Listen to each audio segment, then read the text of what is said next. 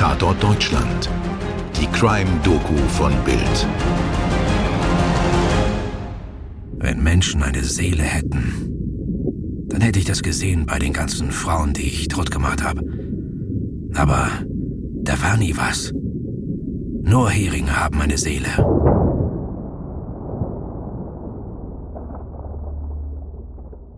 Die heutige Folge ist definitiv ein Fall für eine Triggerwarnung.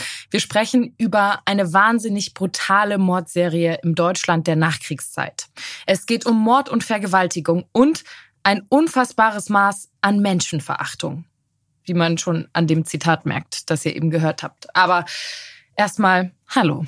Wir sind Mirko Kasimir und Toni Heyer. Und das ist Tatort Deutschland. Hi Mirko. Hallo Toni. Und herzlich willkommen, liebe Zuhörerinnen und Zuhörer.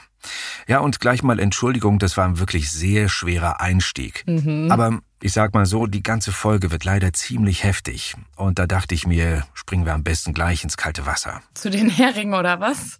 Weil die im Gegensatz naja. zu Menschen offenbar insbesondere Frauen wenigstens eine Seele haben. Naja, es ist, ich hoffe mal, es ist klar geworden, dass das ein Zitat war und natürlich kein Statement von mir. Ja, der Satz stammt nämlich von Rudolf Pleil und der ist besser bekannt als der Todmacher. Aber der Todmacher, das war doch eigentlich ein Film. Ja, stimmt, mit Götz George. Und in diesem Film geht es um den Massenmörder Fritz Hamann.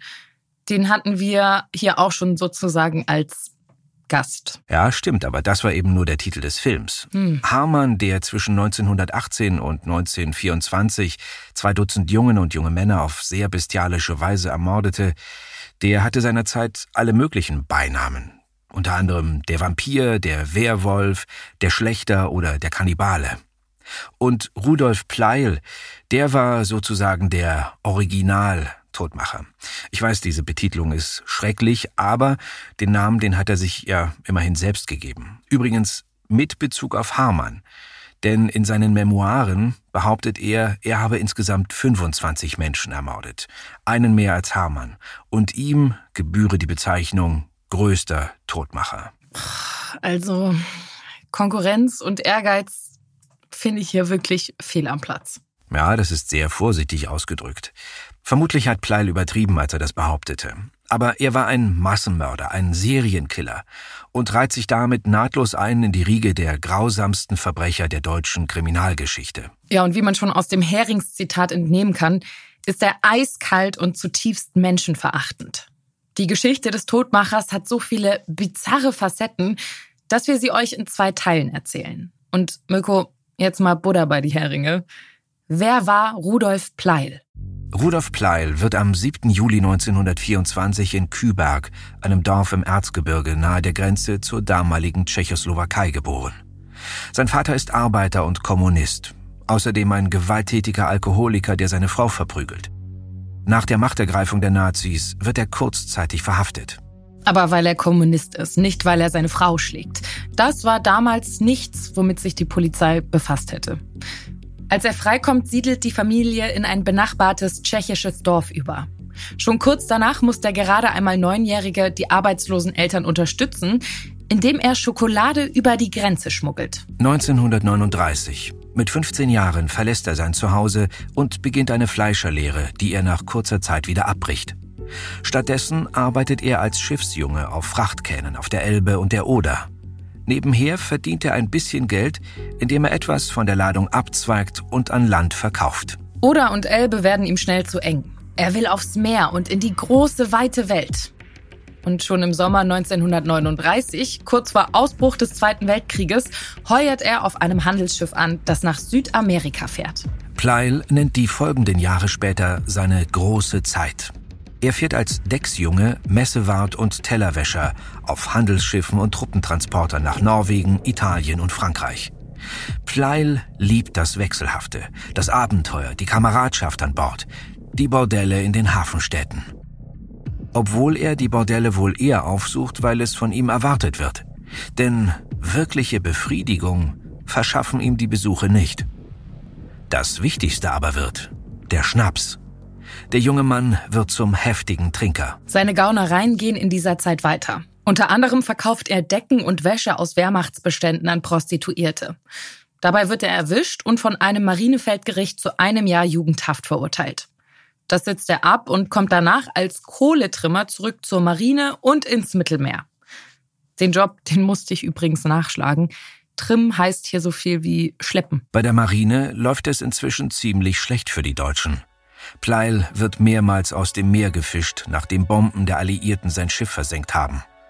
1943 überlebt er sogar einen Flugzeugabsturz. Was für die meisten Menschen eine Abfolge von unfassbaren Schrecken und Traumata wäre, das ist für Pleil der Höhepunkt seines Lebens. Das Flugzeug, mit dem er abstürzt, sollte ihn übrigens in ein Lazarett in Deutschland bringen. Zur, wie es heißt, nervenärztlichen Beobachtung. Denn nach einem Trinkgelage erlitt Pleil einen epileptischen Anfall. Auch seine Schwester leidet an Epilepsie. Als 1940 das sogenannte Gesetz zur Verhütung erbkranken Nachwuchses in Kraft tritt, wird sie zwangssterilisiert. Ähm, an der Stelle vielleicht ganz kurz. Dass dieses Gesetz und solche Maßnahmen unmenschlich sind, das ist ganz klar. Davon abgesehen gibt es zwar genetische Faktoren, die eine Epilepsie begünstigen, aber eine direkte Vererbbarkeit ist nur bei einigen seltenen Formen der Krankheit gegeben. Patienten, die an Epilepsie litten, gehörten übrigens auch zu den ersten, die von den Nazis vergast wurden.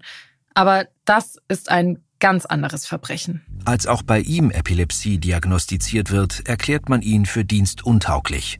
Widerwillig nimmt er eine Stelle als Kellner in einer erzgebirgischen Kleinstadt an, die das Arbeitsamt ihm zuweist. Er hat in dieser Zeit eine Beziehung zu einer jungen Frau und wird sogar Vater. Für seine Freundin, ich sage das jetzt ganz bewusst so, wird diese Beziehung bald zur Hölle. Sex allein befriedigt Pleil nicht. Pleil vergewaltigt die Frau, beißt sie, wirkt sie, wird immer grausamer. Als sie sich endlich trennen, gibt sie das Kind in die Pflege von Pleils Schwester, die aufgrund Sterilisation keine eigenen Kinder mehr haben kann. Als bei Rudolf Pleil wiederholt epileptische Anfälle auftreten, soll er ebenfalls zwangssterilisiert werden. Aber er entgeht der Operation, weil nur wenige Tage vor dem geplanten Eingriff das Krankenhaus in Chemnitz bei einem Bombenangriff zerstört wird.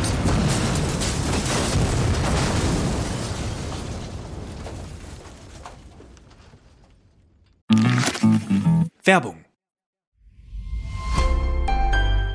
Morgens schon wissen, was heute wichtig wird? Macht ihr mit dem Bild News Update. Egal ob News, Wirtschaft, Politik, Show, Sport oder Promis. Damit bleibt ihr immer auf dem Laufenden. Fünfmal täglich neu auf Spotify, Apple Podcasts, Amazon Music, Google und überall dort, wo es Podcasts gibt. Werbung Ende. Mai 1945. Der Zweite Weltkrieg ist vorbei. Die letzten Kriegsmonate hat Pleil als Koch in einem Kriegsgefangenenlager zugebracht, wo er seine ganz eigene und sehr spezielle Diät entwickelt. Er tötet Katzen mit der bloßen Faust. Dann isst er sie und das bereitet ihm ein unerklärbares Lustgefühl. Oh Mann. Also mal ganz ehrlich, wenn ein Mensch ein Tier so behandelt und wenn es ihm offenbar Lust bereitet, Katzen mit der bloßen Faust zu töten, dann, ja, dann müssten eigentlich alle Alarmglocken schrillen. Ja. Denn das sind ja irgendwie eindeutige Warnsignale für ein wirklich riesiges Gewaltpotenzial. Ja, bei Plei liegst du damit verdammt richtig. Das wird sich auch bald zeigen. Sein Heimatdorf wird von der Roten Armee besetzt und Pleil schließt sich einer Arbeitermiliz an, die als eine Art Hilfspolizei für die Besatzer fungiert. Einer der Einsätze muss ihm wirklich Genugtuung bereitet haben. Er verhaftet den Amtsarzt, der ihn zwangssterilisieren lassen wollte. Naja, ich sag mal so, das kann man sogar noch nachvollziehen. Ganz im Gegensatz zu anderen Vorfällen während seiner Zeit bei der Arbeitermiliz, die für seinen weiteren Weg eine große Rolle spielen werden. Seinen Weg vom Katzenkiller zum Serienmörder. Eines Tages trifft er auf Plünderer und schießt versehentlich einen sowjetischen Soldaten an. Es ist dabei nicht ganz klar, ob der Soldat selbst einer der Plünderer war. Jedenfalls, als Rudolf Plei versucht, die blutende Wunde zu verbinden, erlebt er es wieder. Dieses unerklärbare Lustgefühl. Pleil heiratet. Eine junge Frau, die von ihm schwanger geworden ist. Auch sie erleidet schreckliche Gewalt. Wird zum Opfer von Pleils Sadismus, der immer deutlicher wird, der ihn immer weiter treibt zu noch größerer Grausamkeit. Möglicherweise begeht er schon bald danach, im Jahr 1945, seine ersten Morde.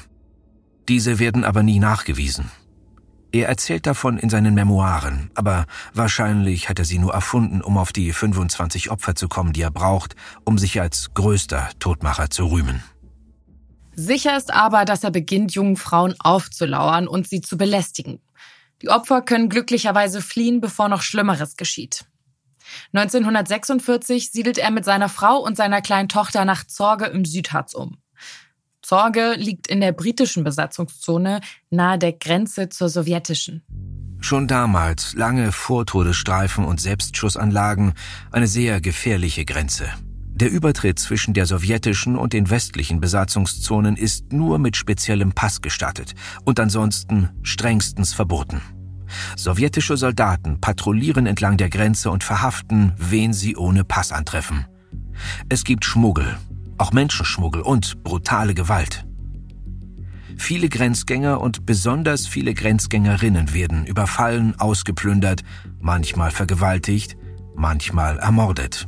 Rudolf Pleil, der schon als neunjähriger Grenzschmuggel betrieben hat, wir erinnern uns an die Schokolade, er sieht in dieser Situation seine Chance. Er erkundet die Grenze und findet Schleichpfade und Verstecke. Er schmuggelt Nudeln, Fische, Kämme und Menschen. Sozusagen als Führer, der ihnen gegen Geld einen sicheren Weg über die Grenze verspricht. Für manche wird es der Weg in den Tod.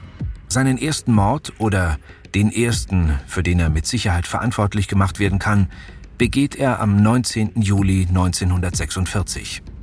Im Wald zwischen den Örtchen Walkenried und Elrich erschlägt er eine etwa 25-jährige Frau mit einem Hammer und vergeht sich dann an seinem schwer verletzten oder vielleicht schon toten Opfer.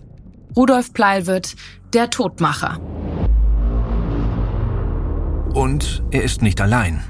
Viele seiner Morde begeht er mit zwei Kumpanen, Karl Hoffmann und Konrad Schüssler. Gut aussehende, vertrauenerweckende Männer.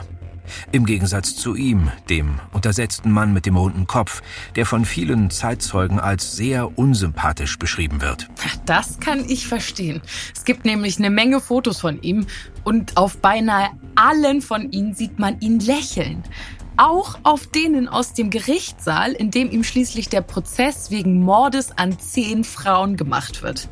Musst du dir mal vorstellen.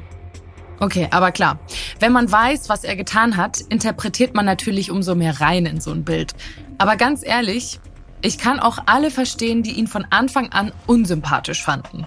Die gut aussehenden Komplizen helfen sicher, wenn es darum geht, das Vertrauen von Frauen zu gewinnen, die Hilfe beim Überqueren der Zonengrenze suchen. Aber was ich daran auch noch krass finde, bei Männern, die töten, um ihre perverse Lust zu befriedigen, da geht man doch normalerweise eher von Einzeltätern aus. Was ist das denn für ein Irrsinn, dass sich da drei Leute für sowas zusammenfinden? Ja, da hast du recht. Eigentlich eher ungewöhnlich, dass sich für diese Gewalttaten mehrere Täter zusammenschließen. Aber vermutlich ist das auch der damaligen Zeit geschuldet. Denn der Zweite Weltkrieg war gerade zu Ende und viele Menschen haben jahrelang unfassbare Grausamkeiten gesehen und viele Männer waren an diesen Gräueltaten beteiligt. Was zählte schon ein Menschenleben im Zweiten Weltkrieg? und überhaupt in der Nazizeit mit ihrem Terror und ihrer unmenschlichen Ideologie. Die Menschen sind traumatisiert, verstört, zerstört. Jeder menschliche Abgrund, der normalerweise versteckt und unterdrückt ist, wird durch die Umstände der Zeit wieder weit aufgerissen. Und dennoch, die meisten finden irgendwann in den Alltag zurück, funktionieren irgendwie wieder. Aber für manche, da gibt es kein Zurück. Mirko, du hast da noch ein Zitat mitgebracht. Vielleicht passt das jetzt ja an dieser Stelle ganz gut. Na klar. Das stammt von Dr. Med Fritz Barnsdorf, der Pleil nach seiner Verhaftung ausgiebig psychologisch untersucht und darüber 1950 im Spiegel geschrieben hat, vom Stahlbad des Krieges ist bei diesem Triebmenschen nichts anderes als eine Verhärtung seiner antisozialen Instinkte zu erwarten. Seine sexuellen Erfahrungen mit Hafendirnen werden ihm fast wider Willen beigebracht. Er blamiert sich dabei. Und von dieser Verletzung seiner männlichen Geltungssucht rührt seine in allen Mordgeständnissen später durchklingende Wut, in seinen geschlechtlichen Leistungen nicht für voll anerkannt zu werden. Es rührt daher teilweise auch sein Hass auf die Frauen, die er am liebsten alle ausrotten möchte. Plyle wird ein willenloses Geschöpf des Krieges, dessen Schrecknisse ihn in seiner Gefühlsstumpfheit zwar nicht erschüttern, dessen lebensverachtende Rohheit ihn aber zu seiner eigentlichen Natur heranreifen lässt. Die Geschichten seiner Mittäter, die kennen wir nicht ganz so gut, aber auch sie wird der Krieg ganz sicher geprägt haben. Und auch in ihnen hat er wohl Abgründe aufgerissen, die sonst vielleicht gut verborgen geblieben wären. Die Nachkriegszeit ist natürlich auch eine Zeit, in der es keine funktionierende staatliche Ordnung gibt. Eine Zeit totaler Unsicherheit. Ich denke schon, dass das auch dazu beigetragen hat, dass sich da eine regelrechte Bande von Frauenmördern zusammenfindet. Ja, und dass sie so lange unbehelligt rauben, vergewaltigen und morden kann. Die Geschichte ist bis hierhin schon unglaublich. Dabei legen Pleil und seine blutdürstigen Kumpane gerade erst los. Die Liste der Taten und das wirklich irre Nachspiel in der Justiz sind so umfänglich, dass wir euch den Todmacher in zwei Teilen erzählen. Und hier endet der erste. So viel kann ich euch schon mal verraten. Am Ende verhilft Plei der Gerechtigkeit, sich durchzusetzen. Auch wenn er das sicher ganz anders gemeint hat. Aber dazu morgen mehr. Danke, dass ihr bei Teil 1 dabei wart. Ich bin Toni. Und ich bin Mirko. Und wir hören uns wieder bei Teil 2. Redaktion Stefan Netzeband. Skript und Postproduktion Wakeword Studios München. Dir hat diese Folge von Tatort Deutschland gefallen? Du bekommst von True Crime einfach nicht genug. Dann hör jetzt in unsere weiteren Folgen rein. Hier warten mehr als 200 spannende Fälle auf dich, wie das Verschwinden von Rebecca Reusch, der Prozess gegen O.J. Simpson oder die Entführung von Ursula Herrmann. Wir hören uns bei Tatort Deutschland.